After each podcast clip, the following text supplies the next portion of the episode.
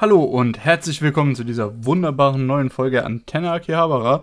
Heute habe ich mich durchgesetzt, heute gibt es meine Themen. Äh, wir sprechen über den herrlich äh, wahnsinnigen Weihnachtsfilm von Satoshi Kon und über den neuen Part von JoJo's Bizarre Adventures. Aber wie immer, wer sind wir? Ich bin der Lukas oder der Tetz und werde begleitet von Julian bzw. Luke Ull, der mir hier virtuell zugeschaltet ist. Hallo, guten Tag. Und bevor wir das Ganze starten, du hast ja schon erwähnt, die Folge ist heute dir. Ein bisschen in eigener ja, Sache. Ich habe alles übernommen. Richtig. Und ähm, ja, klar, du, du darfst gerne in meiner Folge Werbung machen. Ja. Ähm, wie die meisten vielleicht schon sich denken können, die nächste Folge wird mehr oder weniger unsere Rückblick zum Anime-Jahr 2021 oder vom Anime-Jahr 2021 sein. Und auch wenn man die beiden Folgen mal gehört hat, äh, weiß man auch, dass ich mir hin und äh, wieder mal Notizen mache. Und äh, wenn ich das mache, das dauert man manchmal ein bisschen länger. Und dann fühle ich mich auch ein bisschen schlecht, wenn ich die ganze Zeit nur davor alleine irgendwas mache. Und ich habe mir gedacht, dieses Mal, ja, wieso nicht? Vielleicht bringt es ja irgendwas. Ich werde das Ganze mal auf Twitch streamen.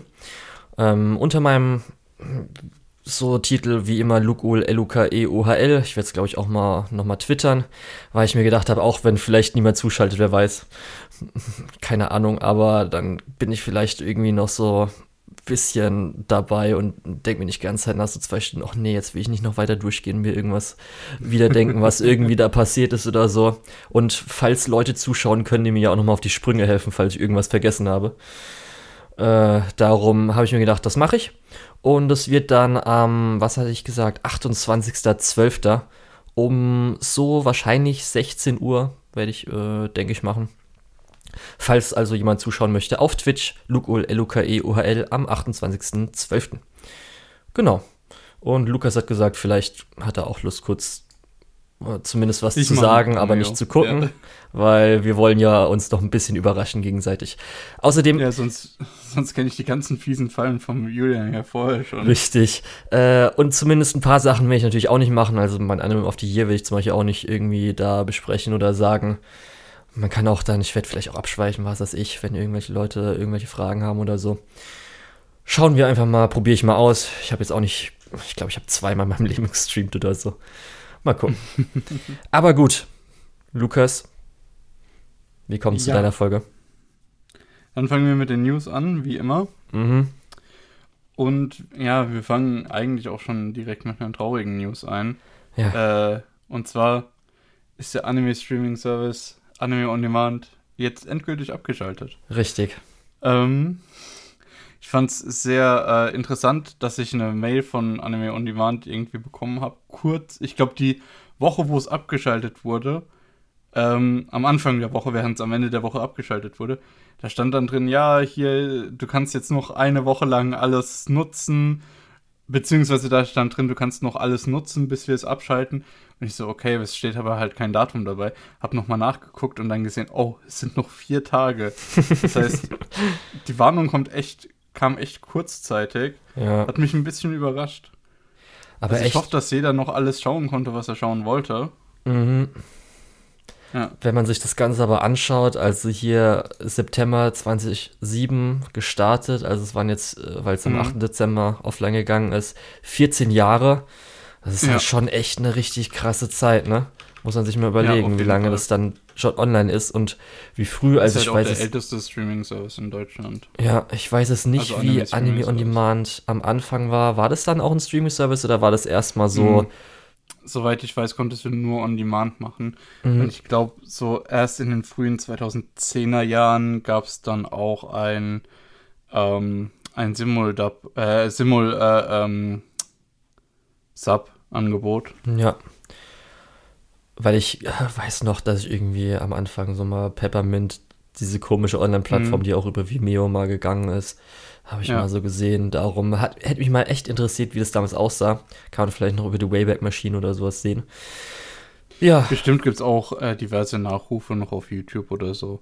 Okay. Nur ich war nie so ganz der Anime-on-Demand-Nutzer. Äh, entsprechend würde es, glaube ich, ein bisschen falsch rüberkommen, wenn ich dann als jemand, der irgendwie 2019 für Mirai äh, mir einen Account angelegt habe, äh, darüber rede. Ja. ja. Zumindest ganz schön, dass jetzt sich alles so ein bisschen nach Crunchyroll konsolidalisiert. Äh, das heißt, mhm. dass da so ein bisschen jetzt die ganzen, also es hieß hier, glaube ich, jetzt der komplette Katalog wird langsam ja, jetzt rüberkommen. Genau.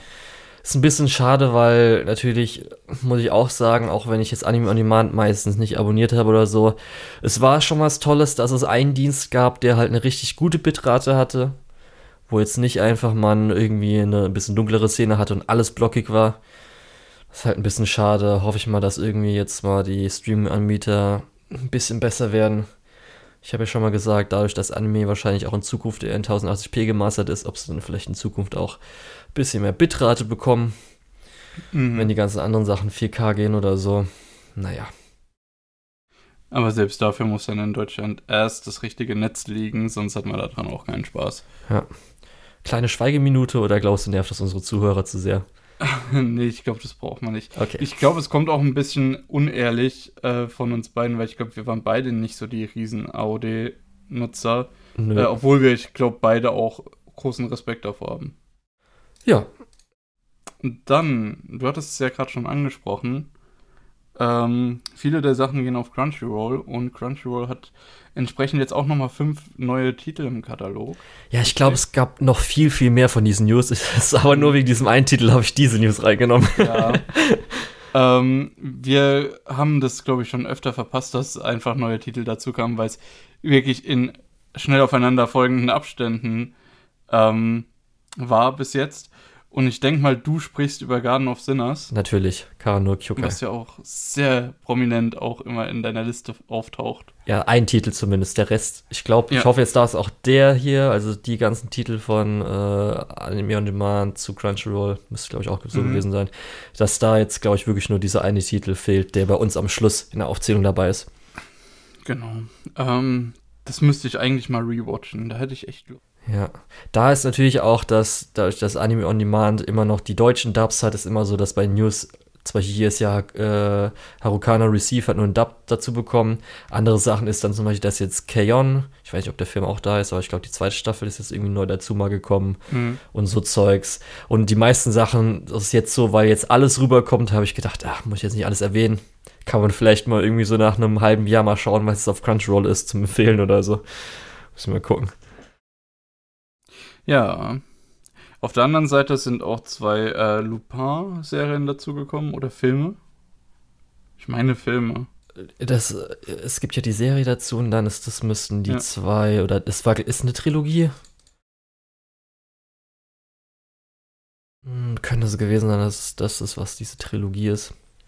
Aber gut. Mhm. Können wir dann irgendwann mal schauen, wenn wir unsere Lupin-Spezialfolgen haben, wo wir Komplett von 1960ern bis. ja. Du, es hört sich wie ein Witz an, aber ich hätte ehrlich Lust drauf. Ja, ich weiß nicht, wie. Das Original ist doch auch schon mal bestimmt irgendwie so 60 bis 150 Folgen, hm. oder? Ja, mit Sicherheit. Also da ist auf jeden Fall einiges. Äh, ja. Genau, das wird dann eine etwas längere Folge. Vielleicht können wir es machen wie bei den Chipley-Sachen, dass wir mehrere Folgen dann dafür benutzen. Okay, hier scheint zumindest die. Nee, warte, das ist Part 3. okay, äh, Part 1 sind, okay, das ist sogar recht wenig, erstmal 23, dann kommen nochmal 155 und dann kommen 50. das sind oh. schon mal ja, Part so. 1, 2 und 3 gewesen. ähm, wir sprechen ja sowieso dann auch nochmal über Yu Yu Hakusho, wenn es dann nochmal neu veröffentlicht wird, hatten wir gesagt, ne? Ach so, wenn äh, also, die Live-Action-Adaption auch noch kommt. ja. Da hast du auch noch einiges vor dir, ne? Äh, mal gucken. Ich hoffe für dich, du hast schon angefangen. Mm, nein. Aber Alles Lukas, klar. kommen wir erst ja. jetzt nochmal zu zwei bisschen traurigeren Sachen. Ja, also ja, die News sind eigentlich alle nicht so. Ja, ich wollte gerade sagen, bei was ist jetzt nicht traurig? Das könnte jetzt ein bisschen unangenehm werden. Ja. Äh, Nee, eigentlich sind alle unsere News traurig, bis auf die Neuveröffentlichungen auf Crunchyroll. Ähm, genau, aber du sprichst wahrscheinlich darauf an, dass erstmal das Akiba Pass Festival verschoben wurde. Ja. Ähm, ich hoffe, es wird nicht unendlich verschoben. Ich hoffe, es wird nicht gecancelt. Und wir können uns das auf jeden Fall noch angucken. Ähm, Ja, genau. Also Tickets haben wir ja schon. Ja. Und dann müssen wir einfach mal schauen, wie es dann damit aussieht. Es wurde ja eh äh, gesagt. Für alle anderen. Ja? Das ist zumindest, ich sehe hier schon, dass ja Frühjahr 2022 ist. Das heißt, ja. März bis Mai schauen sie, ich weiß nicht, wie krass die es halt auch vorplanen müssen, ob sie dann recht gut reagieren können, wie jetzt dann mhm. äh, nochmal Corona sich dann so entwickelt, dass es dann auch wieder wärmer wird und so. Das sehen wir mal. Ja, ich rechne aber auf jeden Fall mit, selbst wenn es wärmer wird, mit einem 2G Plus Event. Aber das ist ja auch erstmal egal. Ähm, werden wir dann sehen.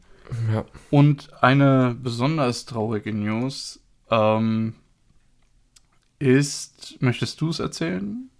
Erzähl du. Ja, okay. Ähm, und zwar ist Keiko Nobumoto gestorben. Das ist eine, ich glaube, müsste gewesen sein, eine weibliche äh, Scriptwriterin, äh, also Skriptschreiberin. Das ist immer so ein bisschen, manchmal bin ich mir nicht sicher, was jetzt in Anime zum Beispiel mit äh, Serious Composition und Scriptwriter und was es sich alles ist. Mhm.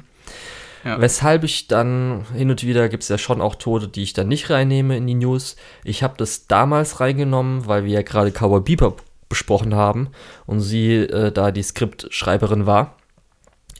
Aber du hast mich dann angeschrieben, ob wir jetzt für Win oder jetzt für Weihnachten Tokyo Godfathers anschauen möchten. Mhm. Und ich wusste nicht, ob du die News-Folge gelesen hast, weil sie ja auch die Skriptschreiberin von Tokyo Godfathers war, was heute natürlich ja. auch noch sehr passend ist. Die News hatte ich tatsächlich vorher nicht gelesen, aber ich finde es sehr interessant, weil sie war ja gar nicht an so vielen Projekten beteiligt, aber halt an Cowboy Bebop, dann an äh, natürlich äh, Serie und Film, dann an anderen ähm, Watanabe-Produktionen wie Space Dandy und dann noch bei Wolf's Rain und äh, Tokyo Godfathers, was ja auch beides relativ bekannt ist. Dann, ich glaube, noch Makros oder so wo ich ja nicht so im Thema bin, so Mac-Zeug ist nicht so, geht nicht so gut an mich ran.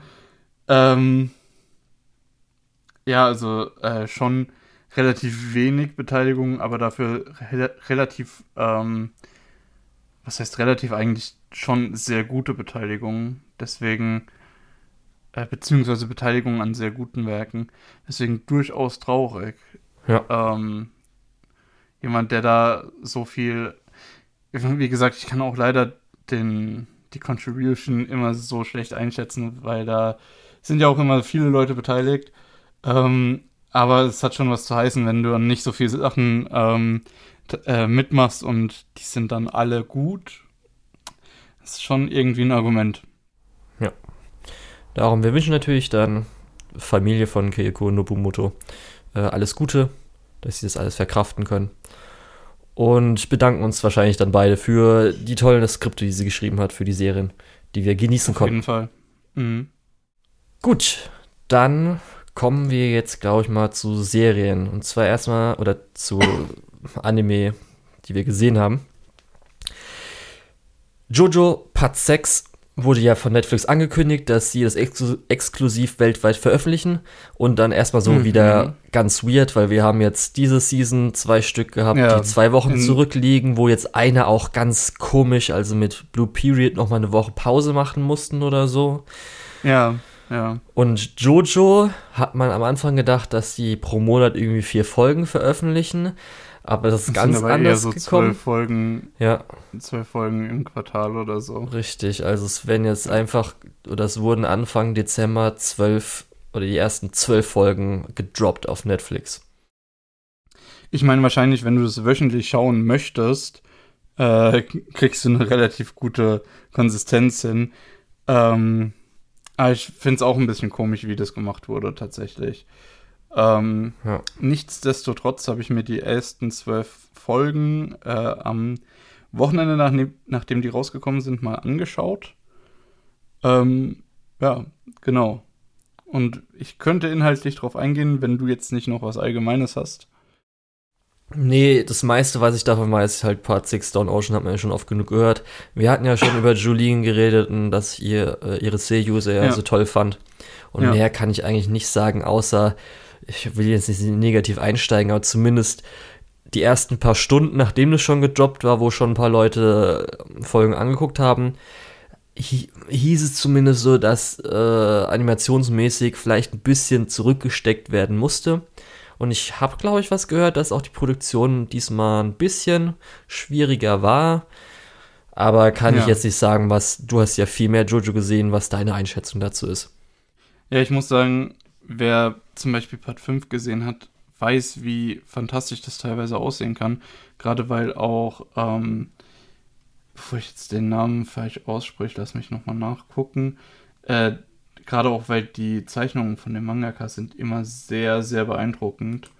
Ähm, wer mal in gerade die farbige Ausgabe von Jojo reingeschaut hat, weiß genau, was ich meine.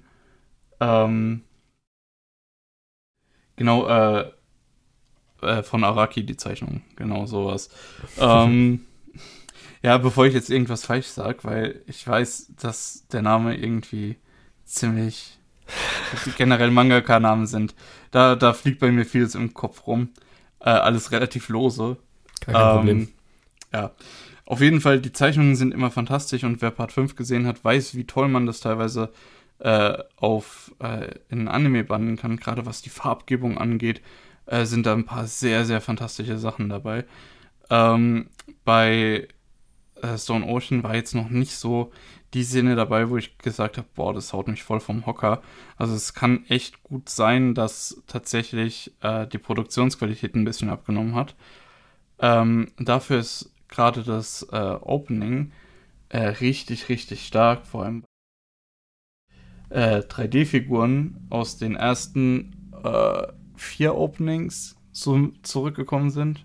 Nee, es waren mehr als vier Openings. Oder wie viele Openings hatte Stardust Crusader? Boah, soll ich das wissen, Lukas?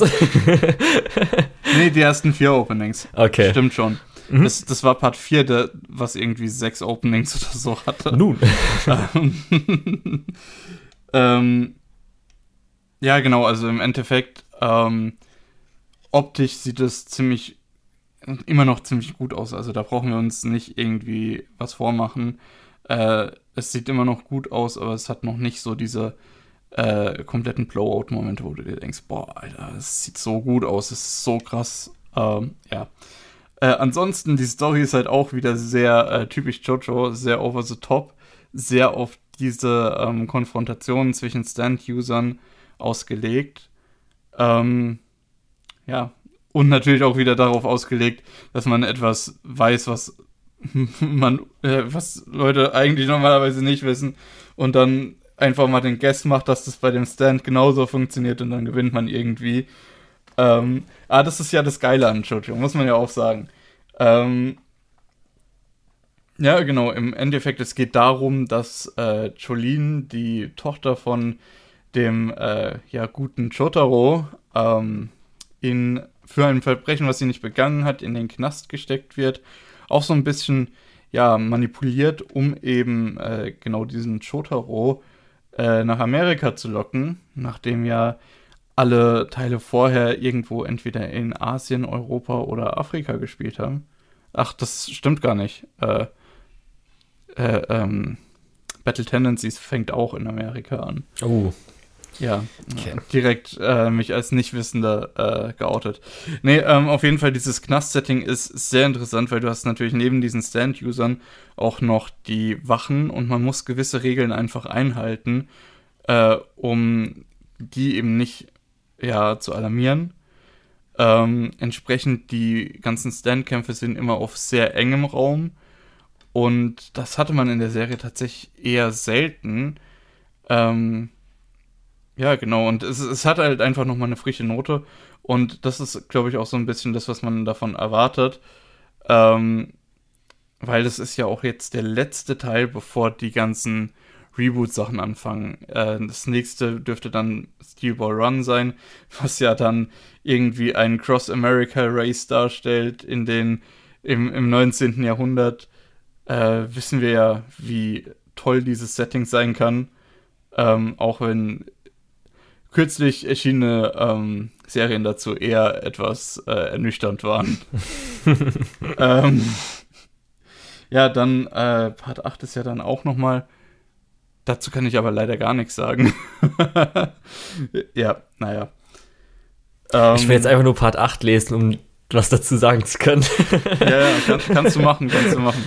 Äh, und Part 9 steht ja in den Startlöchern, das hat noch kein Chapter. Entsprechend, wir kommen auch bei Jojo so langsam ans Ende. Ähm, und ja, genau.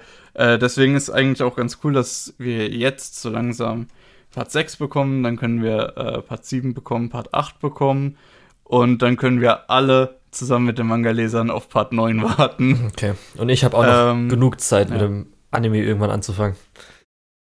Ja, genau. Also, ähm, das ist auch sowas, äh, wer auf dem deutschen Netflix ähm, Jojo schauen möchte, der sollte wahrscheinlich nicht die sechste Staffel anschauen. Obwohl, eigentlich, das geht, es geht sogar.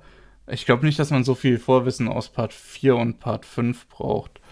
Aber ähm, wir empfehlen also, natürlich immer, das vorher zu schauen. Um natürlich keine Parts skippen, bitte. Äh, um das mal ein bisschen vorher deutlich zu machen.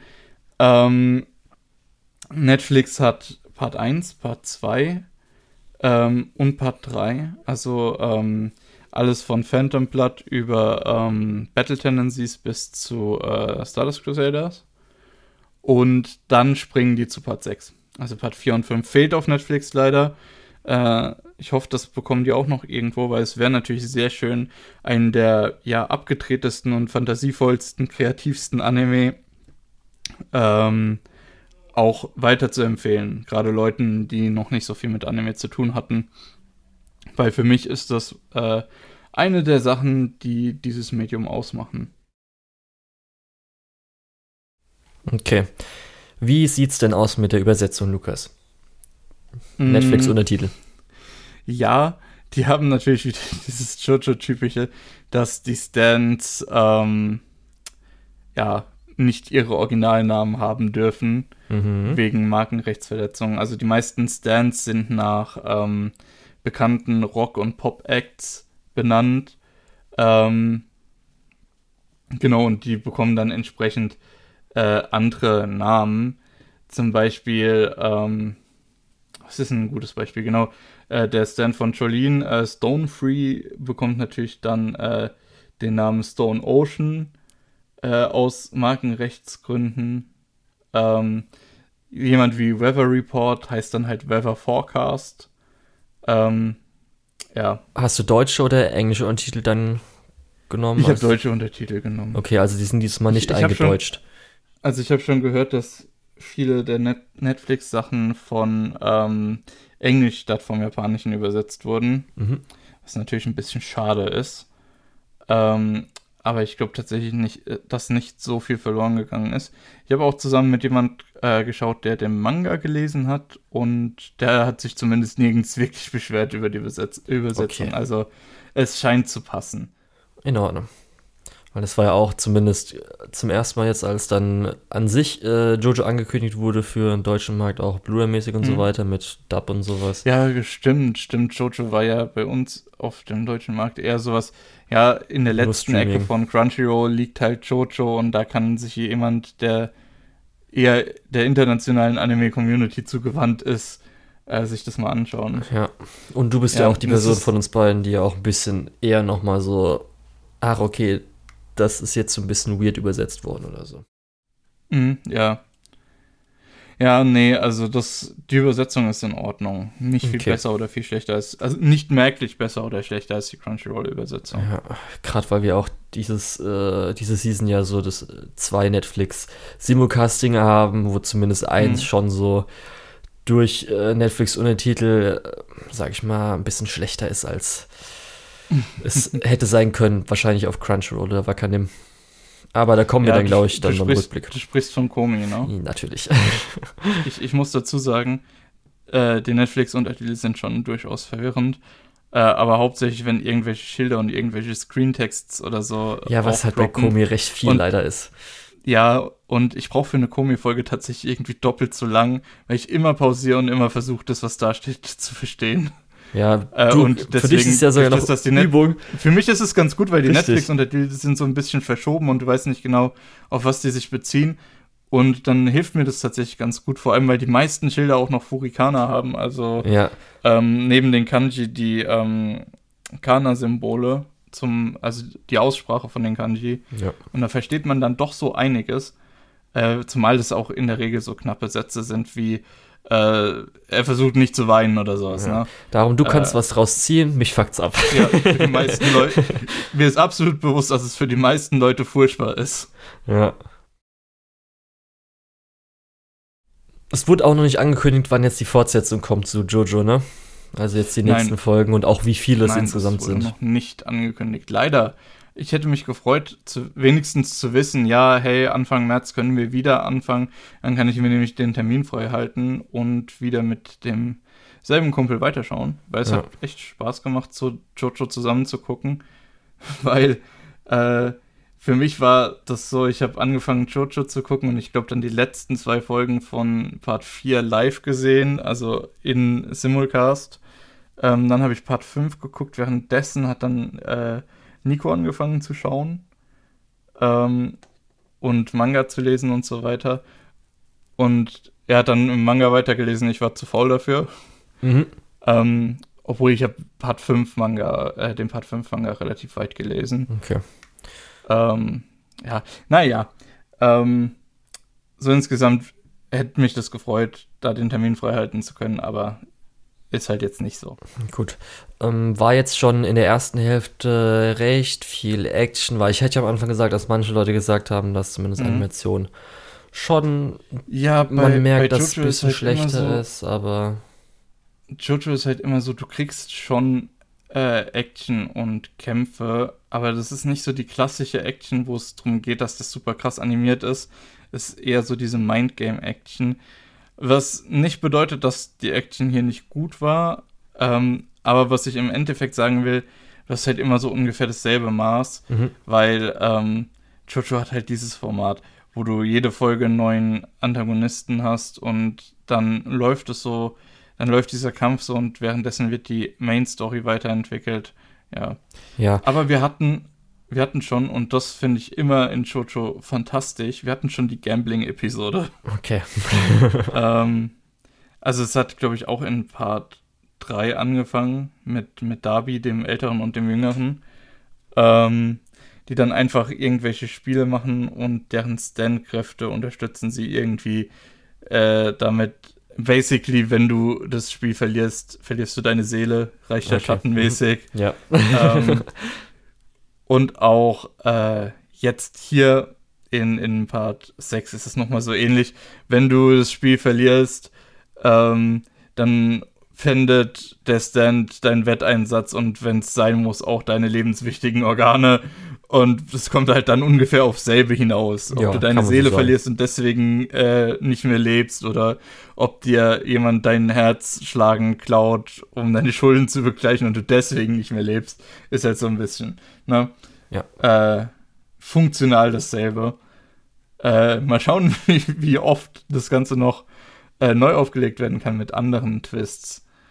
Äh, ja, wie gesagt, Gambling-Episoden immer super spannend. Äh, macht immer richtig viel Spaß. Freut mich auf jeden Fall für alle Jojo-Fans, dass sie jetzt wieder ein bisschen was Neues haben. Mhm. Hat ja lange genug gedauert. Ja, stimmt, wann wann? Der Fünfer. Ähm, ich glaube, das ist 2019 zu, äh, nee, 2020 zu Ende gegangen. Nee, 2020 Ah, lange ist genug gedauert. Also ich hätte jetzt 2000. gedacht, ich würde Ja, sogar sagen, ja, dass gut. nach drei Jahren oder so, es Ja, fängt es dann wieder an, so. Ah, doch nicht. ist ja in. Ordnung. Nee, 2019 war Ja, äh, okay, Part 5 zwei Jahre geht ja. Ja, Man will ja auch Qualität. genau. Die kriegt man bei Jojo auf jeden Fall. Aber gut, dann würde ich sagen, gehen wir mal zum nächsten, was auch tangentiell ein bisschen was mit Jojo zu tun hatte, weil der Regisseur an den Jojo OVAs in den 90ern gearbeitet hat. Okay, gute Überleitung. Ja, und zwar reden wir über Tokyo Godfather. Mit S, oder? ja, es ist mit S. Weil ich habe gerade Äh, überlegt, Sa- Godfather macht keinen Sinn, das müssen Godfathers sein.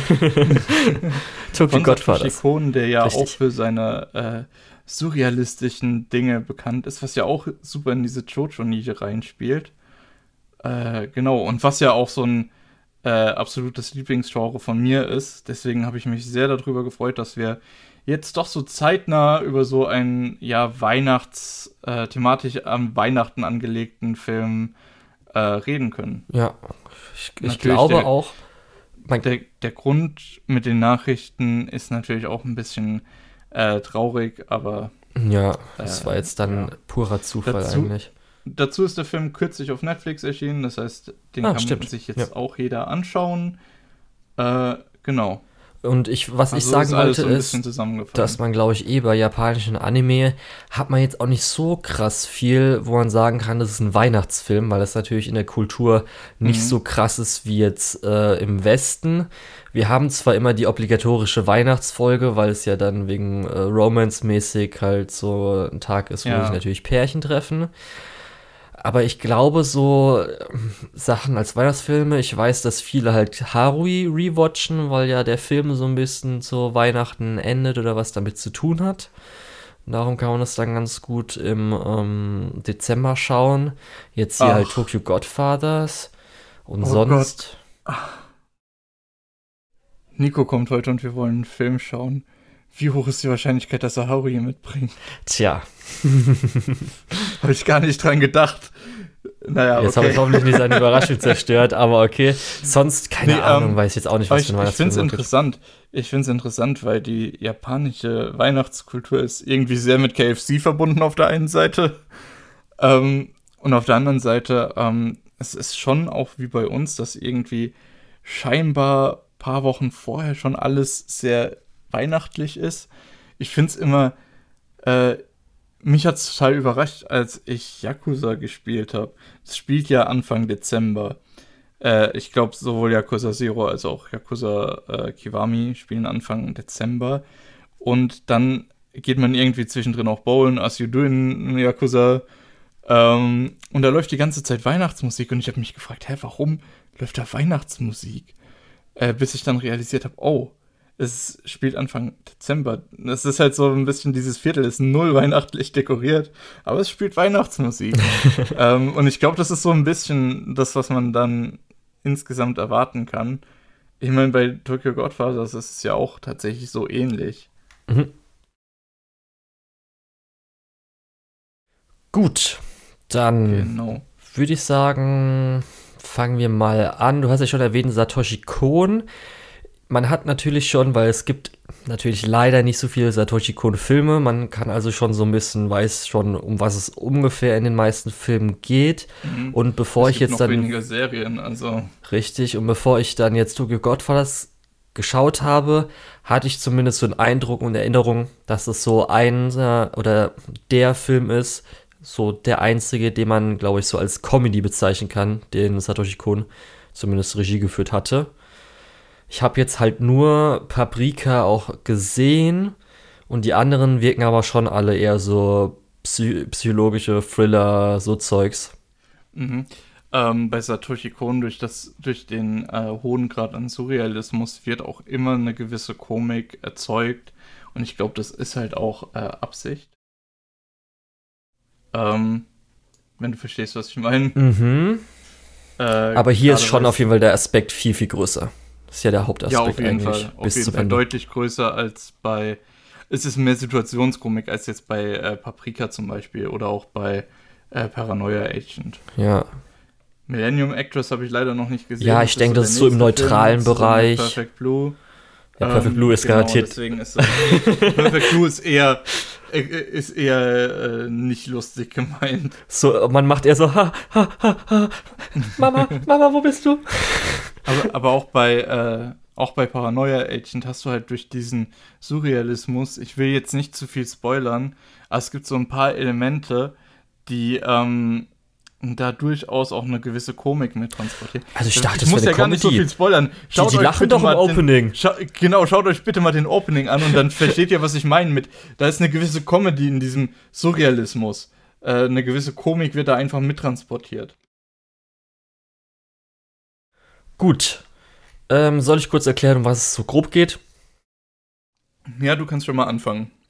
Ja, also ich denke mal, das spielt Dezember zu Weihnachten hin, weil es fängt ja schon an, dass wir so ein bisschen über äh, also auch wirklich christliche Weihnachten und Mhm. Jesus-Geschichte so ein bisschen äh, Chor an, auffängt. ja. Aber um was es insgesamt geht, äh, wir haben unsere drei Protagonisten, das ist Hana, Miyuki und äh, Gin. Die sind äh, alle drei Obdachlose zu der Zeit. Und die finden am Anfang äh, des Filmes ein Baby, was anscheinend ausgesetzt ist. Und versuchen dann jetzt über den Film ähm, erstmal am Anfang vielleicht in Anführungsstrichen groß zu ziehen, aber dann halt den Eltern zurückzugeben. Und es passieren einige Dinge.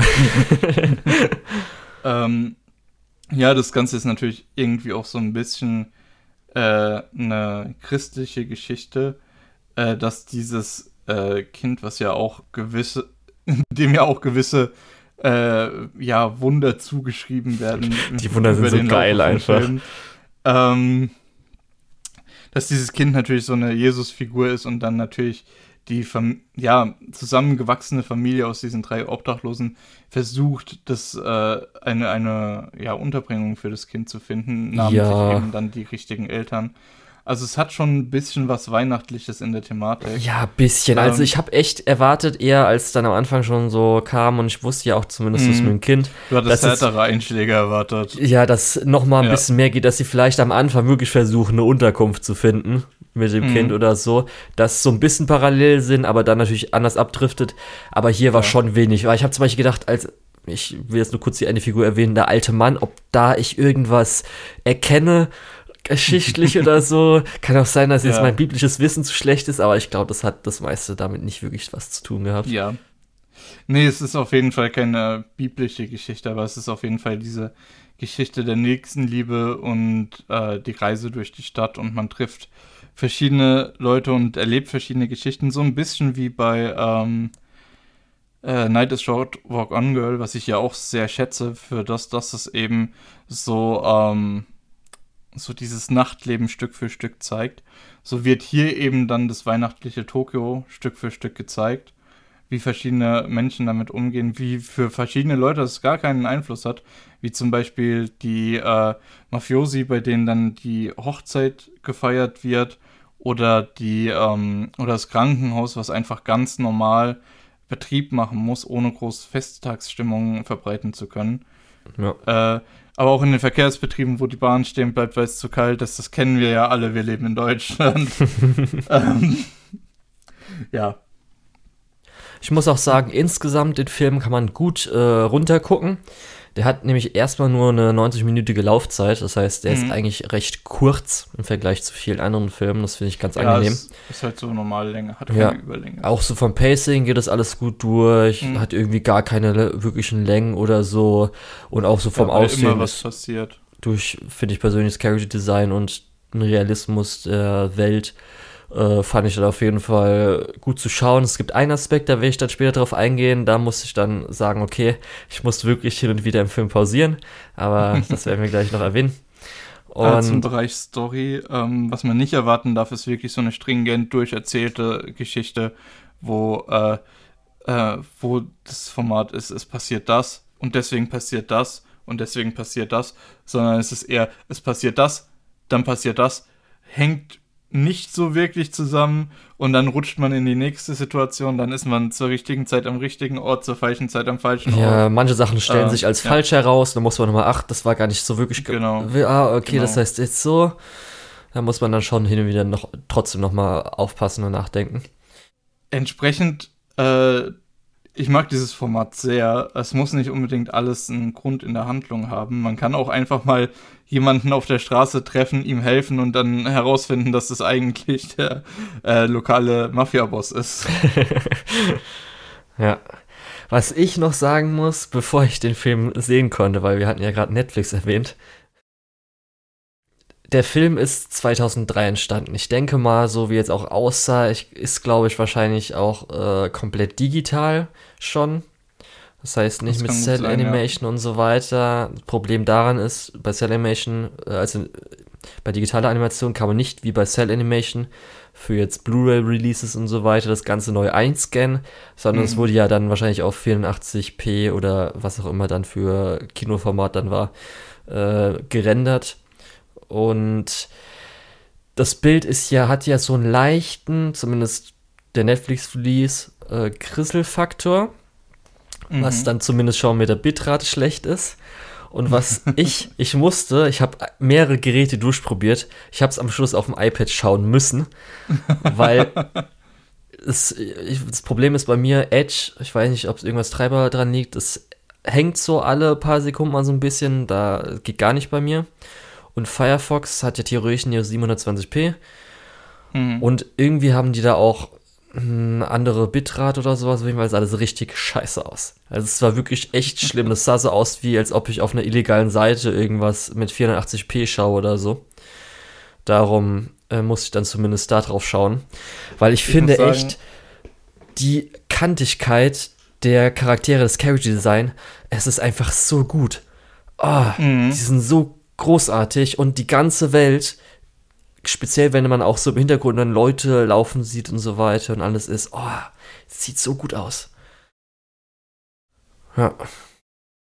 Ähm, tatsächlich, dieser Grisselfilter hat für mich irgendwie fast schon ein nostalgisches Gefühl ausgelöst, weil äh, die Weihnachtsfilme, die ich so in meiner Jugend geguckt habe, kamen halt in der Regel so aus den 90ern, ähm, wo dann auch schon vieles digital gedreht wurde.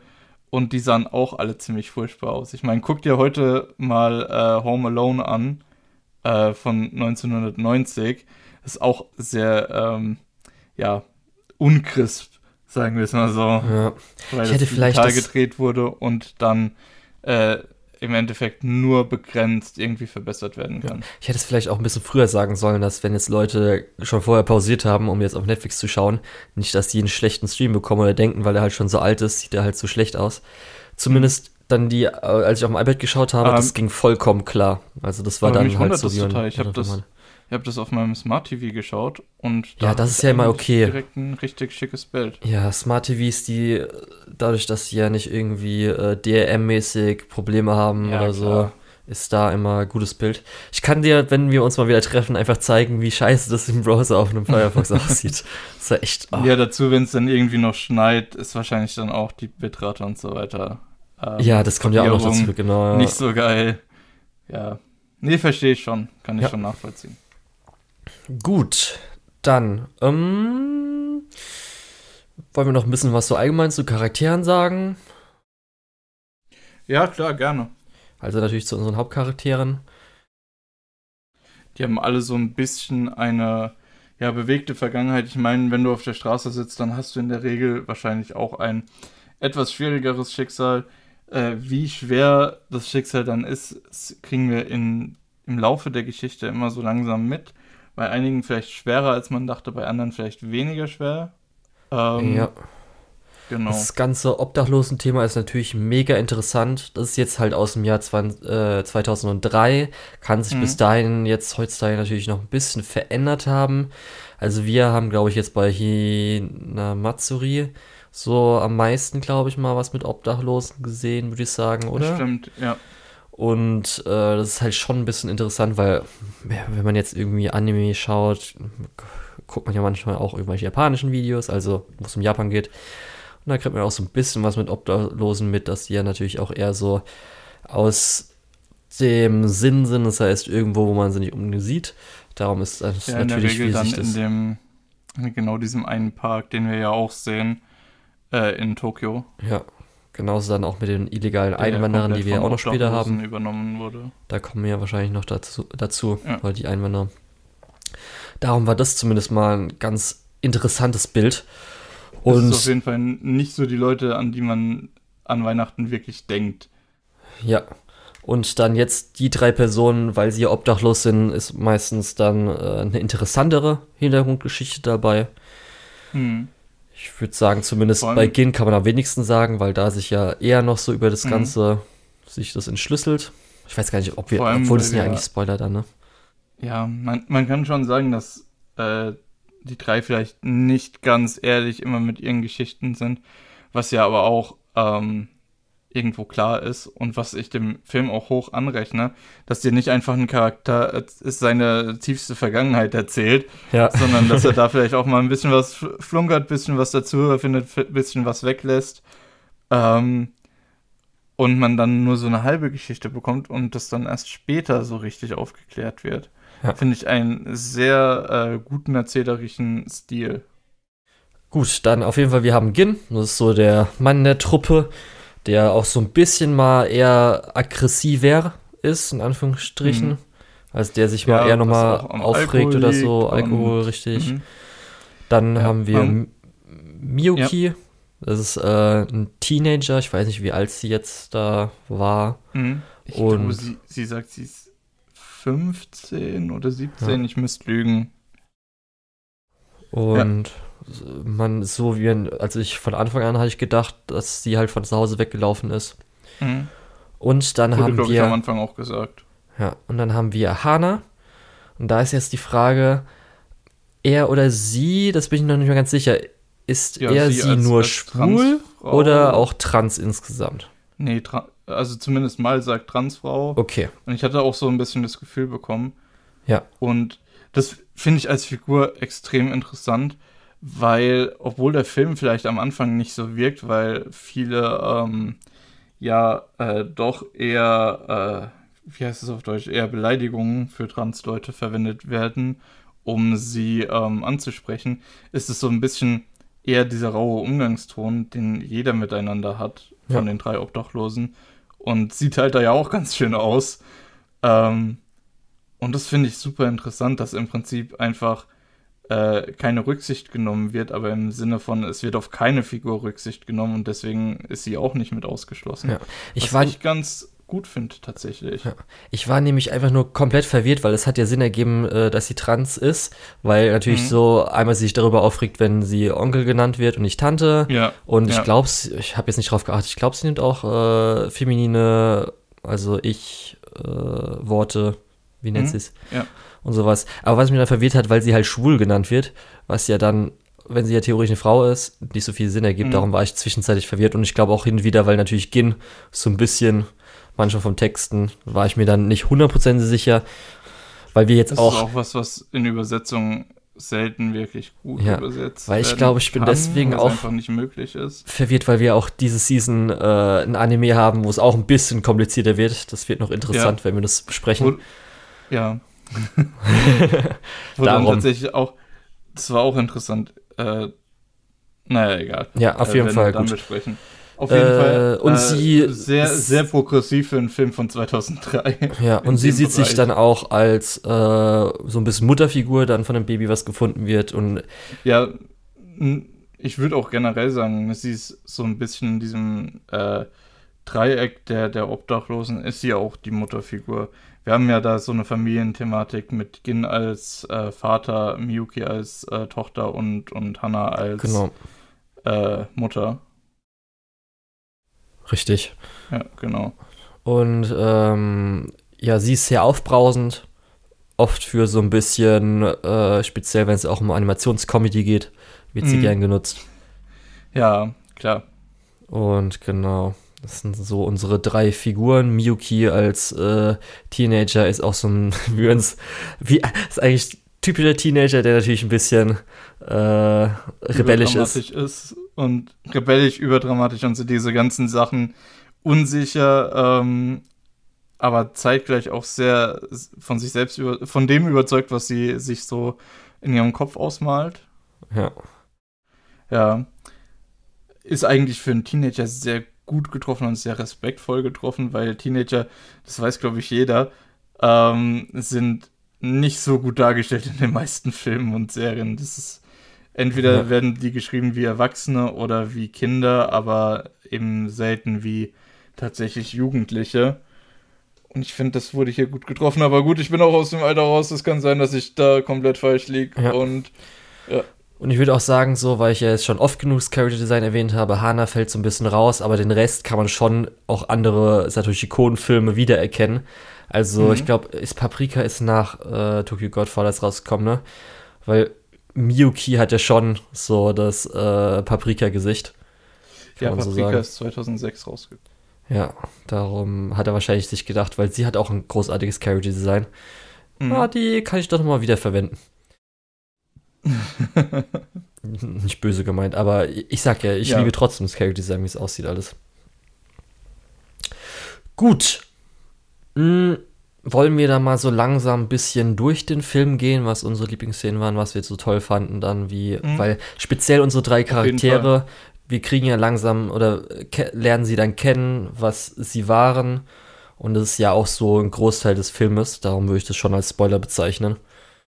Genau, ja, also das, was wir in dem Film über die Charaktere lernen und über, ja, wir lernen ja eigentlich nur über die Charaktere, was wir lernen über Hana, über Miyuki, über Gin und über Kyoko, jeweils immer neue Informationen durch diese ganzen Situationen, in die sie so reinstolpern.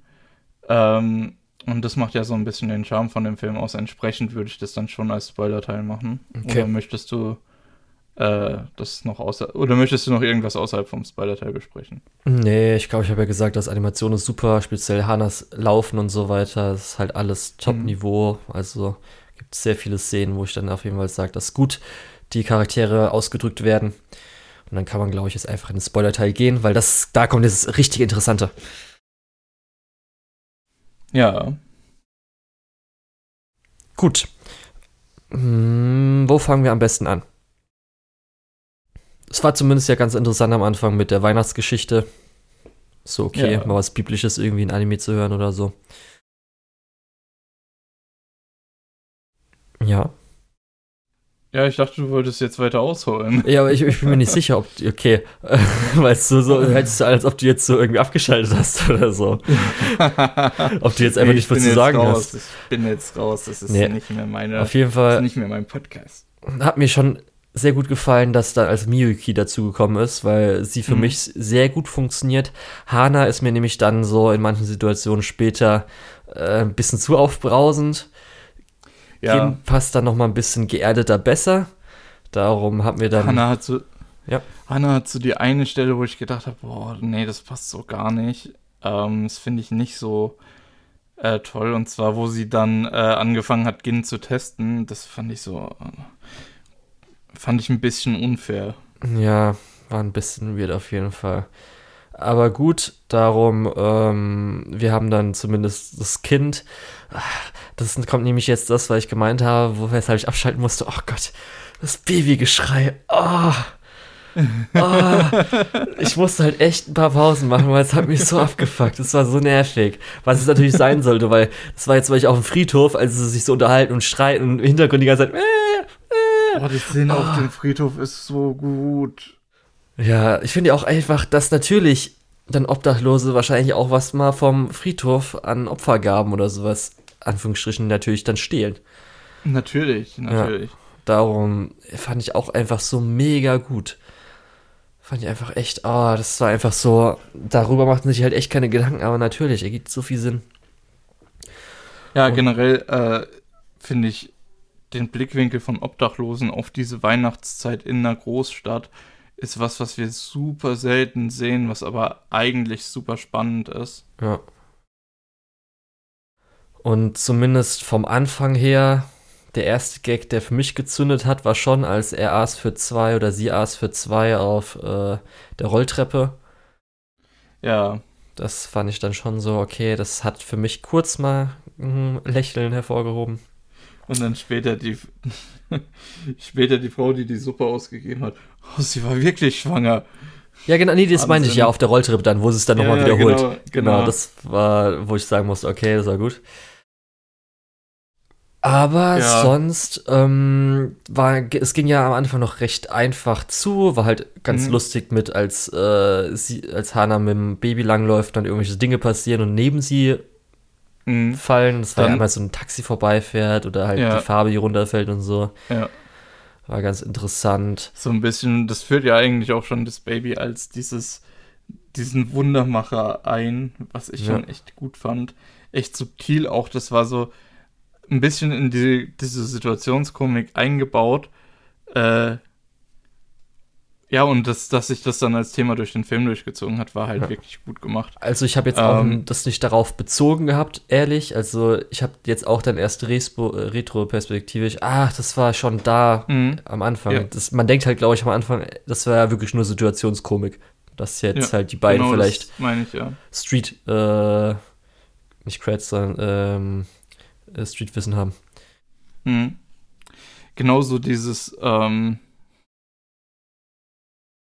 Ach so, ja, genau so ein Thema, was sich durch den ganzen Film durchzieht. Immer wenn äh, Gin irgendwas rät oder irgendein, irgendeine Art von Glücksspiel versucht, es geht immer nach hinten los. Das geht schon da, welchen, ja. welchen Weg sollen wir nehmen? Ah, ich will da lang. Äh, okay, wir sollten aber da lang, wir werfen eine Münze. Natürlich verliert Gin. Äh, was ja später im Film dann nochmal aufgegriffen wurde äh, wo Gin sagt, wir müssen da lang. Und dann, okay, wir gehen in die andere Richtung. Ja, du bist, ein weil, du bist ein richtig schlechter Spieler. Fand ich auch richtig gut, wie es aufgebaut ja, wurde. Ja, weil zwischendrin gibt es dann auch noch irgendein Würfelspiel oder sowas. Und er verliert wirklich am laufenden Band einfach diese ganzen Glücksspiele. Und das ist auch so ein äh, gutes Charakterthema für einen Trinker und Spieler, der es halt trotzdem nicht sein lassen kann. Ja, dann äh, fand ich schon am Anfang, weil es jetzt so, bevor wir, ich glaube, das müsste jetzt noch vor dem äh, sein, wo sie zum, ähm, äh, wie heißt, also zu dem, was ist denn, äh, Yakuza, nee, ist es einer oder war das hm, nicht? Ja, oder doch. zumindest der Kriminelle ja. da. Bevor sie die, gehen, die sie fahren ja einmal Zug. Sie fahren ja einmal Zug. Und dass dann echt so einfach alle richtig pisst sind, weil die halt Zug. stinken. Ja.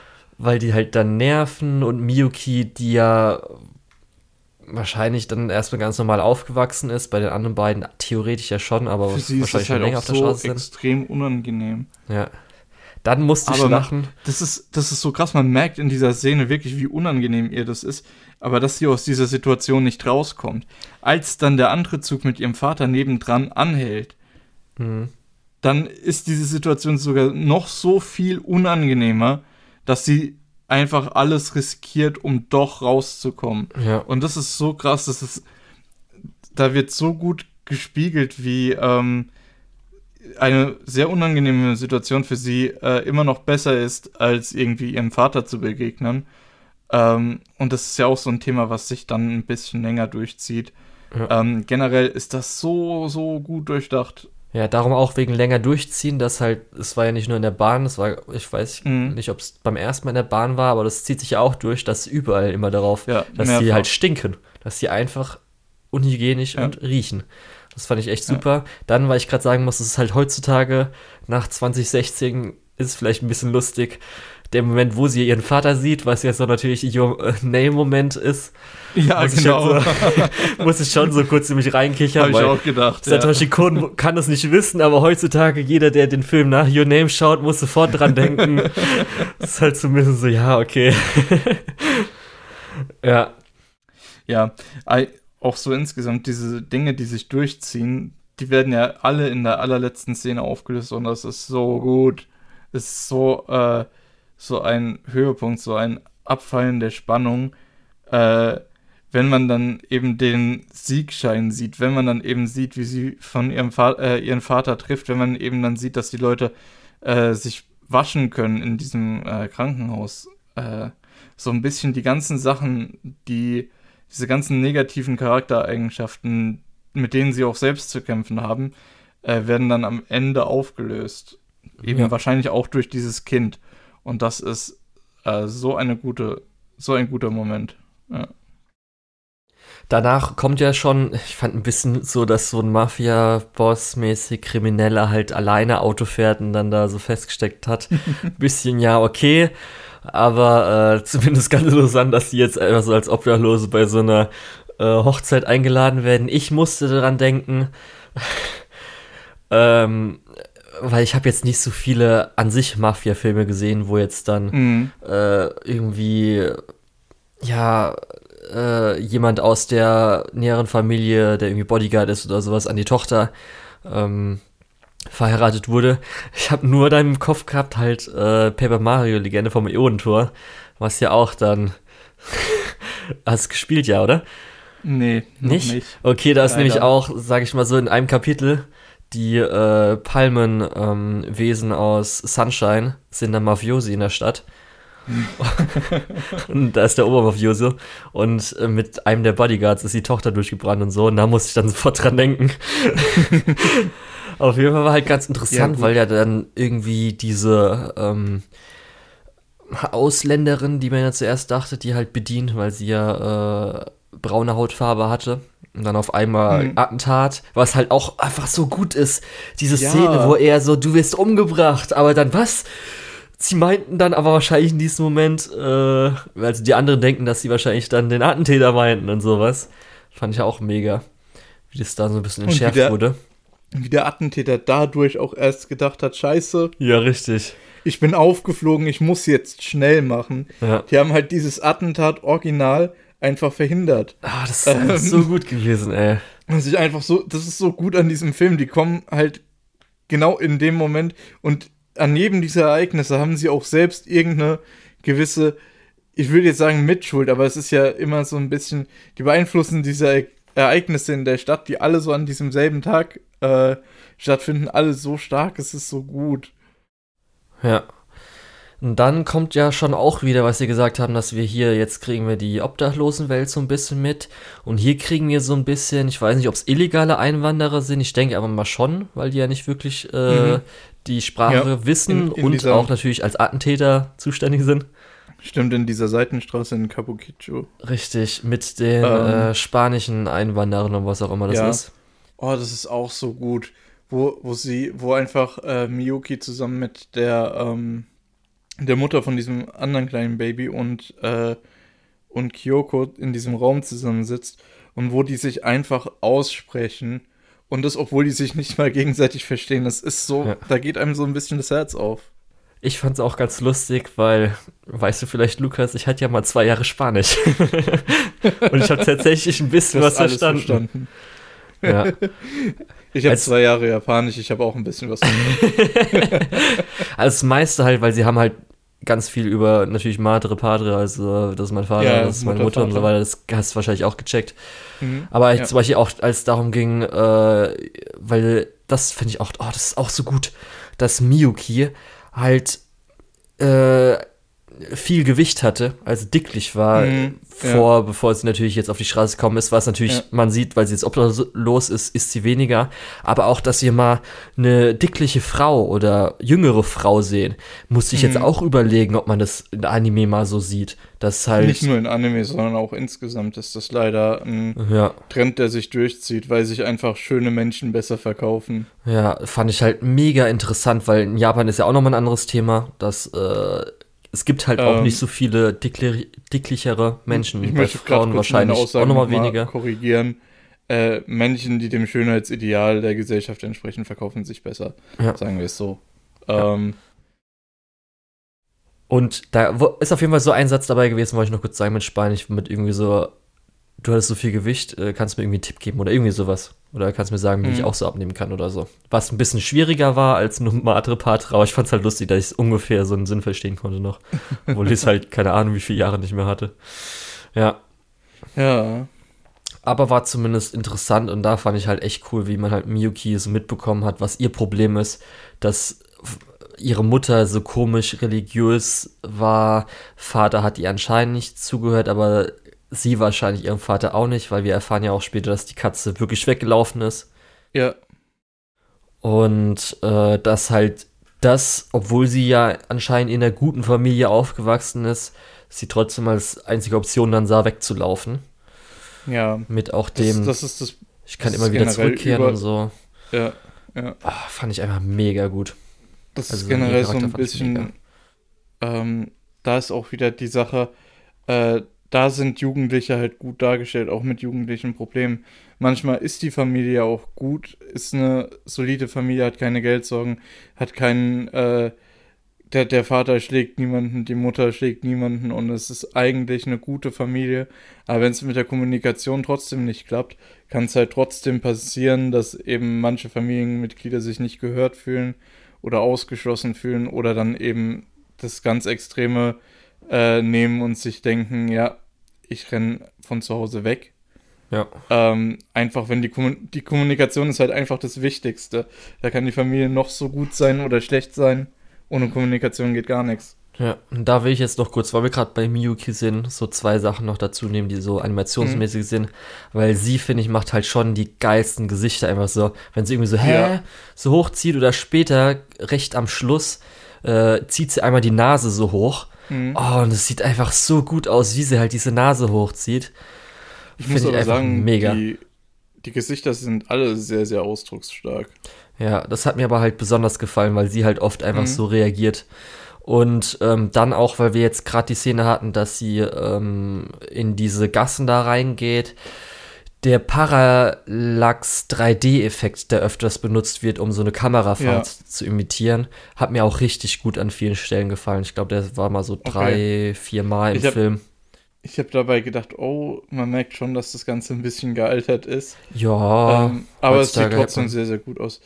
Wir hatten ja ähm, bei, bei Charinko Chie im vorletzten Ghibli-Podcast äh, hatten wir ja auch so zwischendrin so ein paar Kamerafahrten, äh, wo man dann auch dazwischen und dazwischen jetzt wirklich so, ein, so eine große Verbesserung, so einen großen Sprung von äh, 30 Jahren oder sowas sieht. äh, fand ich entsprechend auch echt interessant. Äh, ja, genau. Ja. Dann ist nämlich das, was du, glaube ich, am Anfang erwähnt hattest, oder wir sind ja schon so ein bisschen mittendrin, dass jetzt alles so verwoben ist, weil die Gruppe langsam getrennt ist, weil Guinness jetzt mhm. dann auch mit dem alten Mann seiner Geschichte lang, Hana sucht halt, genau. wo jetzt Miyuki ist, mit dem äh, Taxifahrer und so weiter. Der Taxifahrer ist auch so gut. Ähm. Das ist dem sein Malbild ist mega.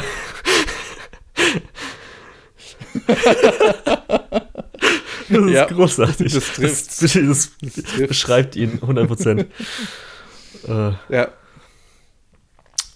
Aber gut, ja, dann ist dieser komische alte Mann, der auf dem Boden, ich weiß nicht, ob man da vielleicht so, wenn man biblisch sein will, Samariter Mhm. Gib mir ja, nochmal. Ja. Das ist hier halt dann Wein anstatt irgendwie ein Umhang oder so, keine Ahnung.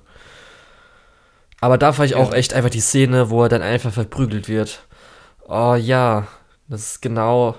oh ja, obdachlos halt verprügeln. Let's Aber gerade auch, weil das äh, anscheinend, ich weiß nicht, es hieß ja, dass äh, aufgeräumt wird. Ich weiß nicht, ob halt ja. von irgendwelchen Leuten beauftragt wurden oder halt echt einfach nur als Jugendliche diese das ekelhaften Obdachlosen, generell, die sind so kacke, ja, wir verhauen die jetzt. Das scheint auch generell ein Problem in Japan zu sein. Äh, dass gerade die Obdachlosen, die in diesem Park übernachten, oft auch angegriffen werden, einfach von irgendwelchen Hooligans, von irgendwelchen Straßengangs oder was weiß ich was, einfach weil die Dampf ablassen wollen ja. und es die Leute werden halt nicht vermisst und die Leute sind halt auch der Gesellschaft so ein bisschen egal und deswegen kann man es da machen, ohne irgendwelche äh, negativen Folgen irgendwie ja. zu, erwarten zu müssen. Und das ist halt auch so ein gesellschaftliches Problem, wie eins von vielen äh, um Obdachlose herum, die der Film hier sehr im, oft sehr implizit ohne gehobenen Zeigefinger eigentlich so darstellt, ja. was auch eine große Stärke ist, meiner Meinung nach. Auf jeden Fall darum, eine Szene fand ich dann schon mal super, genauso wie dann halt äh, der Comedy-Aspekt, wo dann die Fee da ist und dann fragt, ich dachte zuerst, es wäre seine Frau dann halt, wo er vielleicht so im Delirium sieht oder so, aber wie es dann aufgelöst wurde, war natürlich auch wieder lustig.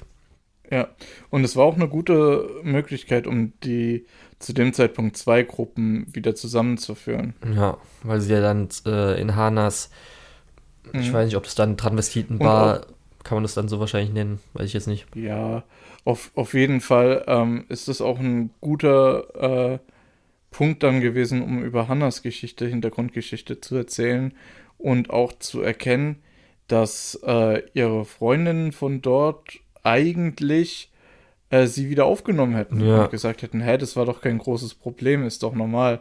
Aber sie hat halt selbst sich diese anderen Maßstäbe an sich angesetzt äh, und hat dann gedacht, oh, ich kann mich nie wieder bei den Leuten blicken lassen.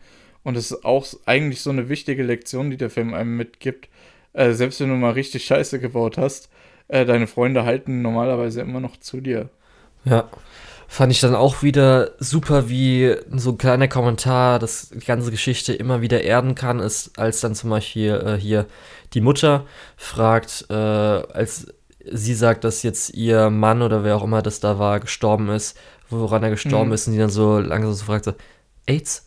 weil es natürlich da auch nochmal ein riesen fettes Thema Klar. zu der Zeit wahrscheinlich immer noch war. Das war ja. Äh, auch in obdachlosen Communities richtig, und auch vor allem umso mehr. in dieser, dieser Transvestiten-Communities auch. Schwul-Transvestiten, Ähm, genau, richtig. Ja. Darum, das fand ich auch nochmal super. Das war halt wirklich einfach nur ja so ein kleiner Dialogkommentar, aber natürlich, Hm. äh, darum, das hat mir dann auch mal äh, super gut gefallen, wie das Ganze halt immer wieder, obwohl natürlich viel Comedy dabei ist, mit jetzt das irgendwie diese Fee da war, was willst du, Krankenwagen oder Zauberkrankenwagen? wie das so zurückgeholt wurde und äh, das alles halt so weird immer mit jetzt Crossdressing und so weiter ist. Fand ich dann ganz Fand- schön. Ich weiß, ich weiß nicht, die haben, die haben ja dann in dieser Bar übernachtet. Und ich fand das so gut. Hast du das mit dem Baby gesehen? Mm, Die haben einen du? diese, die haben ja auf diesen Couches dann geschlafen. Genau. Die haben einen der Tische gekippt und vor die Couch geschoben, auf der das Baby geschlafen hat. Wo ich gedacht habe, boah, das ist so ein kleines Detail. Ich glaube nicht mal, dass das jedem Zuschauer auffällt. Ich glaube nicht mal, dass es jedem aufmerksamen Zuschauer auffällt. Aber es ist so ein gutes Detail, einfach, dass die sich so sehr um dieses Baby sorgen, dass sie eben aus dieser Couch mit diesem Couchtisch nochmal so eine äh, professorische äh, Krippe bauen, so- sodass das Kind halt nicht auf den Boden fallen kann, wenn es sich im Bett rumwälzt. Ja. Das ist so, so unfassbar gut, so detailverliebt. Ähm, das nächste, jetzt wird es schon wieder ein bisschen schwammig. Versuchen Sie jetzt die zwei Towers zu finden, also die zwei Türme. Moment, die sind. Ja, stimmt. Mit Ist dem Bild. jetzt- Jeder hat so ein Bruchstück von dieser Information und die versuchen dann Ja. dieses Bild zu finden. Und- beziehungsweise die Leute auf diesem Bild. Da kommt dann diese geile Szene mit dem Timelapse. Oh, hat die mir so gut gefallen. Mhm. Die Ja. Timelapse im Dinner, das war so mega gut, hat mir richtig gut gefallen. Ja. Und ja gut, dann finden sie ja dann das Haus, was ja kaputt ist. Und dann ist auch so gut dieses Nachbarschaftstratschen, wo die Tratschtanten da so kommen. Fand ich dann auch Mhm. Ja. mega. Da, da habe ich mich total an, äh, an eine Folge aus Paranoia Agent erinnert, die auch so gut war, äh, wo es auch eben um diese Drahtgeschichten ging.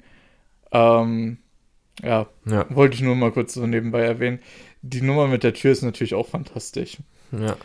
Als Danach. er um den Türrahmen rumgeht, die, die Tür aufschließt ja, und öffnet. Ja, dazu gehört der Schlüssel. Ja. Ähm, dann war auf jeden Fall zumindest auch interessant jetzt zu erfahren, was jetzt dann natürlich mit den wahrscheinlichen Eltern. Ich war immer noch so ein bisschen so skeptisch, sind das jetzt wirklich die echten Eltern und so weiter ähm, gewesen. Mhm. Oder ja, ob das was ganz anderes war oder so. Aber gut, dann ähm, sind wir jetzt, sind sie dann in dem äh, Corner Store, oder? Danach. ähm, Warm, oder? Weil zumindest Miyuki geht ja raus, weil sie, glaube ich, in dem Moment telefoniert. mhm.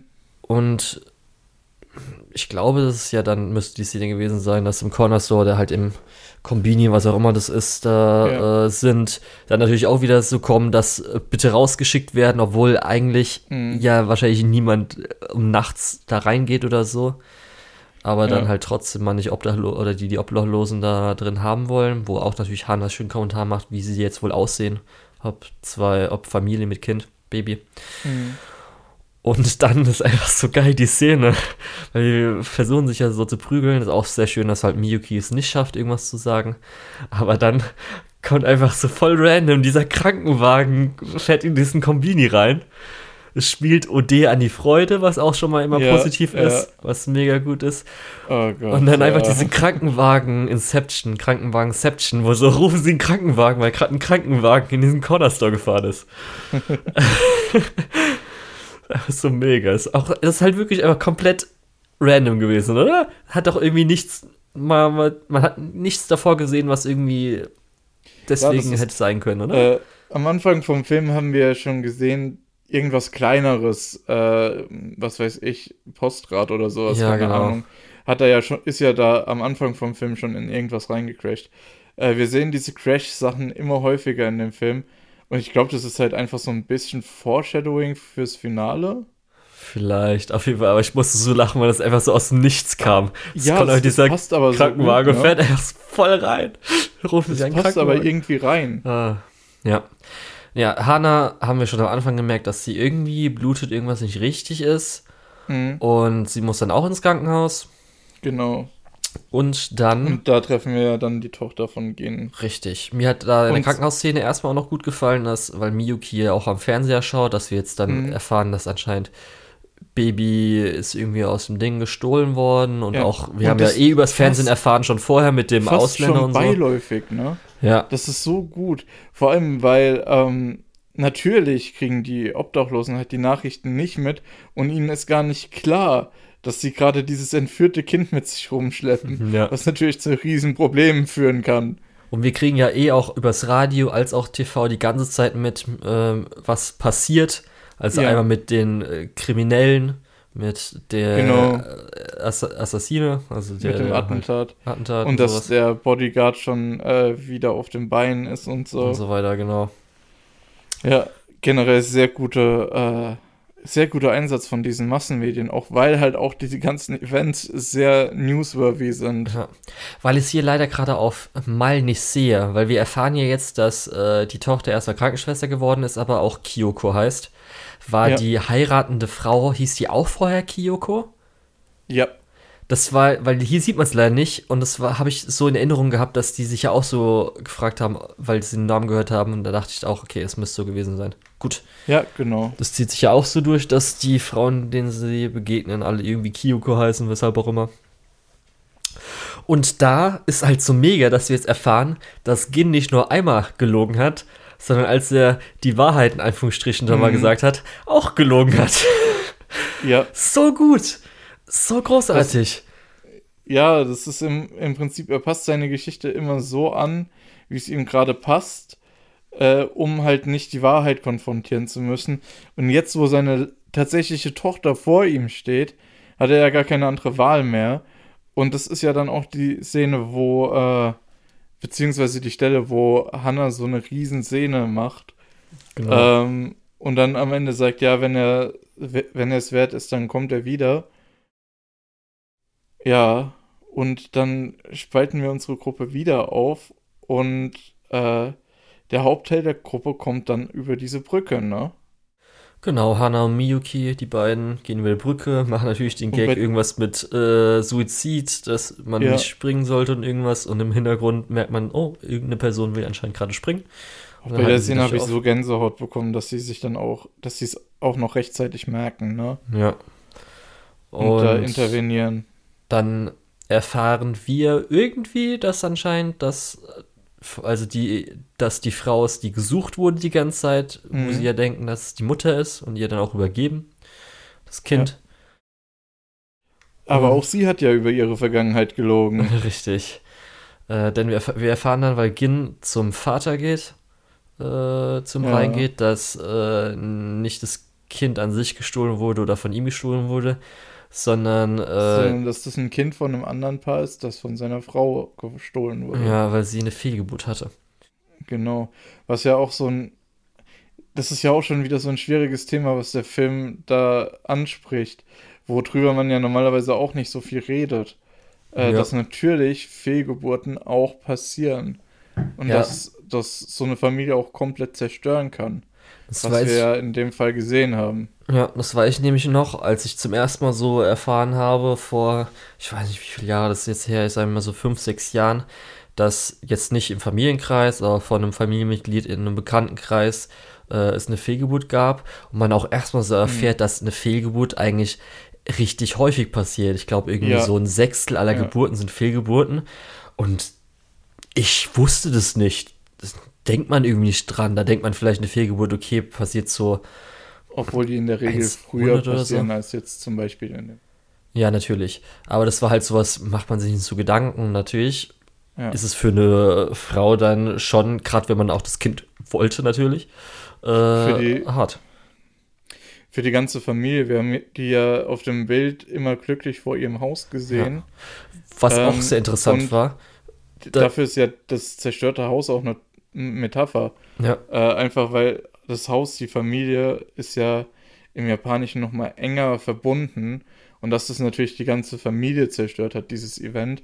Und das Haus dann auch nicht mehr aufeinander steht, ist halt, ja. ja. Und was ich halt noch sagen wollte, Metapher. weil da ist das gleiche Phänomen wie bei äh, Miyuki, dass sie ja auch äh, ein bisschen kräftiger war auf den Bildern. Mhm.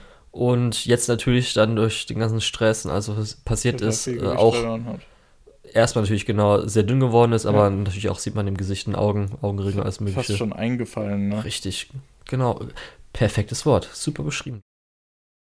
Danke, ja, ich, äh, Deutsch ist meine Muttersprache. Ja, und jetzt kommen wir, glaube ich, so zum Teil, wo man echt zu so sagen muss, dass das Ende ist schon Satoshi Kon wieder mit äh, dem Ganzen, was da so passiert, sage ich mal.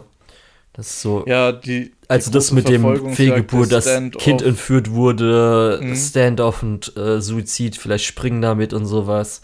Das geht dann schon eher so in seine so Richtung. Ja, es ist. Es ist halt auch eine ähm, sehr tiefe, ähm, ein sehr tiefer Einblick in die äh, ja, Human Condition einfach. Äh, diese Obdachlosen haben alle ihre eigene Geschichte. Die ähm, Frau, die das Baby entführt hat, hat natürlich ihre eigene Geschichte. Niemand macht irgendetwas einfach aus dem Grund, dass er böse oder schlecht ist oder äh, aus der puren, pur, äh, puren Gutheit ihre, ihres Herzens. Okay, ich habe vorhin noch gesagt, Deutsch ist meine Muttersprache. ähm, da war ich mal wieder ein bisschen zu voreilig. nee, aber ähm, du weißt, was ich meine, glaube mhm. Dass jeder so sein eigener, dass wir hier praktisch mehrere Filme sehen ähm, und die Hauptfiguren kennenlernen, aber die halt nur Nebenfiguren in dem Film sind, den wir aktuell äh, uns anschauen. Ja. Und dann kommt das ganze Rennen am Schluss, sage ich mal. Da fand mhm. ich auch sehr gut die ganze Animation. Das heißt, alles ab, nachdem, glaube ich, Gehen mit dem Fahrrad losfährt, und sie dann halt rennen. Da gibt es, glaube ich, auch hin und ja. wieder nochmal so einen Parallax-3D-Effekt. Speziell halt da ist nochmal übertrieben. Ich habe ja gesagt, dass Hannas Rennanimation ist so super, weil sie ja so ein bisschen mhm. mit den Armen anlegend und weil sie auch einen Rock trägt. Ist immer so, ja. es, es sieht halt ganz lustig aus und alles Mögliche. Und dann hast du ja gesagt, es zieht sich durch, dass schon wieder was irgendwo reincrasht. Ja, Sogar zwei Sachen, zwei Fahrzeuge. Und äh, ja, dann hat ja erstmal Miyuki die äh, Konfrontation am Schluss, wo ich einfach mega finde, weil sie ja auch mhm. ihre eigenen Probleme damit so ein bisschen aufarbeitet und auch, ja. weil sie ja dann, finde ich auch so gut, weil man ja merkt, weil sie ja dann ihre Kleidung schnell alles auszieht, was sie halt natürlich als Obdachlosen alles anhatte. Und ja. äh, auch erstmal sieht es auch das äh, Design von ihren Sachen, die sie alles drunter hatten und so weiter, finde ich auch einfach mega, weil es so alles Mögliche ist, was man sich halt so als Obdachlosen mhm. schnell drüber zieht. Und ja, dann halt die Konfrontation am Schluss, die halt mega ist, wo dann auch, finde ich cool, dass äh, die Frau nicht äh, sofort oder eigentlich einsieht, sondern man merkt halt, sie ist halt irgendwie psychisch komplett am Ende und selbst, dass halt ihr Mann ja. zuruft, wo man jetzt denken würde, dass sie jetzt halt zurückgibt, ja. dass sie halt trotzdem Nein. springen würde. Sie ist halt wirklich an dem Punkt, wo sie sagt, es ist halt zu Ende. Ähm, es gibt nichts mehr, was, für was es wert ist. Und ja. man, eine Frau, die sowas erlebt hat, kann, da kann ich voll gut nachvollziehen, ähm, dass es sich so anfühlt. Und das macht es irgendwie so äh, greifbar. Ja. Und ich muss auch sagen, ich finde es halt immer cool, weil dann natürlich Gin und Hana auch dazu kommen, mir es so vorzustellen, wie wenn es halt wirklich so wäre, dass halt äh, jetzt so Obdachlose ähm, per Hubschrauber gefilmt werden, diese Situation übertragen wird, dass sie halt dann jetzt die Helden mhm. werden und wie das dann vielleicht heutzutage in Social Media oder so äh, besprochen ja. werden würde. Darum fand ich die ganze Szene, als ich dann gemerkt habe, dass halt Hubschrauber da ist und Miyuki das hilft. Oh, das finde ich einfach immer so super, das gefällt mir ja. so gut. Generell auch in dieser Konfrontation müssen, müssen ja alle drei so ein bisschen einsehen, was sie ähm, zu dem Punkt gebracht haben, äh, zu dem ja, an dem sie aktuell sind. Äh, und das ist ja auch so wichtig, dass sie eben darüber nochmal äh, das ganze Revue passieren lassen können, bevor dann am Ende in diesem Krankenhaus alles nochmal aufgelöst wird. Ähm, das passt, das fällt dann einfach alles zusammen, ja. ne? Es, it's all coming together, genau an diesem Punkt. Und dann natürlich das letzte Wunder, weil Gen und Hana weil Miyuki die Frau halt nicht alleine irgendwie so hochziehen kann, fällt halt runter die fallen alle drei runter. Aber hm. gehen Miyuki und die Dame mit Kind, äh, nicht ohne Kind, ähm, bleiben ein bisschen weiter oben auf so eine Schräge, aber das Kind noch runterfällt, Mhm. springt halt Hane hinterher.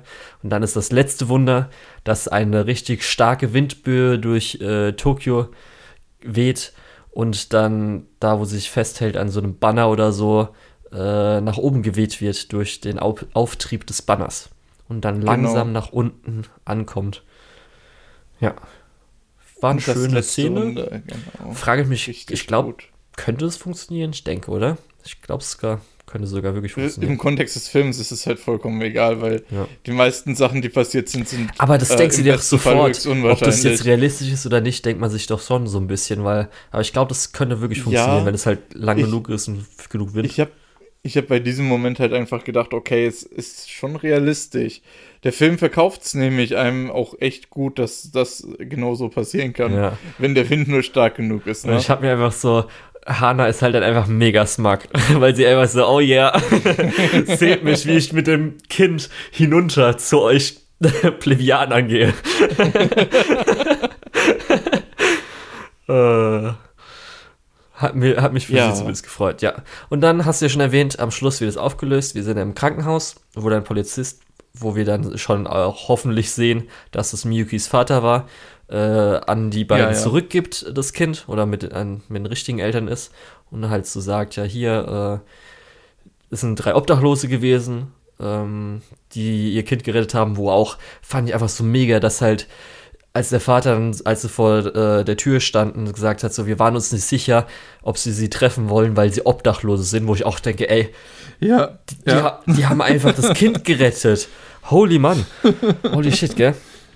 ja. Und dann einfach, dass wir halt erfahren, Tokyo Godfathers, dass halt jetzt am Schluss die Eltern anscheinend wollen, dass halt diese Obdachlosen die Paten von diesem Kind werden, Ja. was natürlich dann der Titel ist.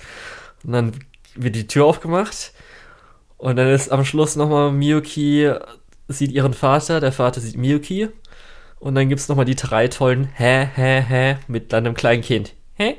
ja. Fand ich auch nochmal ein schöner Abschluss. Nochmal schon Ja. ein guter Gag-Abschluss. Ja. Insgesamt ist es, glaube ich, auch einer, einfach einer meiner Lieblingsweihnachtsfilme geworden. Und ich muss noch sagen, das kannst du mir vielleicht ja. noch sagen, das Ende mit dem wackelnden Gebäude, es wirkte irgendwie codemäßig. Hat er schon mal sowas gemacht mit wackelnden? Hm, Da bin ich mir gerade nicht sicher, was, Okay. was du meinst. Aber es war auf jeden Fall ein bisschen weird, dass einfach so wackelnde Gebäude sind. Aber okay. Ach so. Ja. Ja, und wollen wir ins Fazit übergehen? Können wir machen. Also, was meinst du zu dem Film? Ist auf jeden Fall ein guter Film, kann man sich gut auch zu Weihnachten anschauen. Ist Mhm. sehr, äh, ich will nicht Mainstreaming sagen, aber zumindest kann man vielen, allen Leuten empfehlen, also auch Nicht-Anime-Sehern. Auf jeden Fall, ja. Und so habe ich ja schon gesagt, äh, weil es ein Satoshi Kon-Film ist, halt von der Regie. Ich habe im Spoiler-Teil nochmal die Parallax 3D-Effekte erwähnt. Ich finde die Character-Designs mega und auch die Animation ist oft sehr gut. Miyuki als Charakter gefällt mir deswegen auch mega gut. Und die Geschichte an sich hat halt äh, gutes Pacing, weil es von äh, den ein oder anderen Storybeats zum anderen immer gut drüber geht. Und du hast auch immer gerne erwähnt, dass natürlich äh, sich sehr viele Fäden durch das Ganze durchziehen, was sich auch immer wiederholt. Und da merkt man einfach, dass jemand am Werk war, der sich das Ganze auch öfters noch angeschaut hatte und dann gesagt hat, okay, äh, das Skript muss so und so sein, das, Mhm. äh, die Geschichte soll so und so sein, das soll sich alles durchziehen. Und es hat mir Das einfach sind Thematiken, die wir besprechen wollen. Können wir das hier schon irgendwie einbauen? Ja, darum, das hat mir richtig gut gefallen.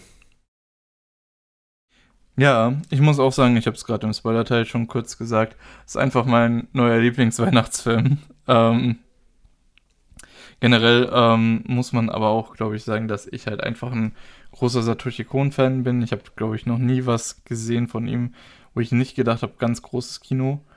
Ähm, ich habe es auch vorher schon mal ein bisschen angesprochen. Ich mag auch diese, diesen Stil an Geschichte, wo einfach alles so ein bisschen zusammenhängt, aber alles so zufällig wirkt. Ja, Äh, ich habe da, glaube ich, auch nochmal äh, Night is Short Walk On Girl äh, lobend erwähnt.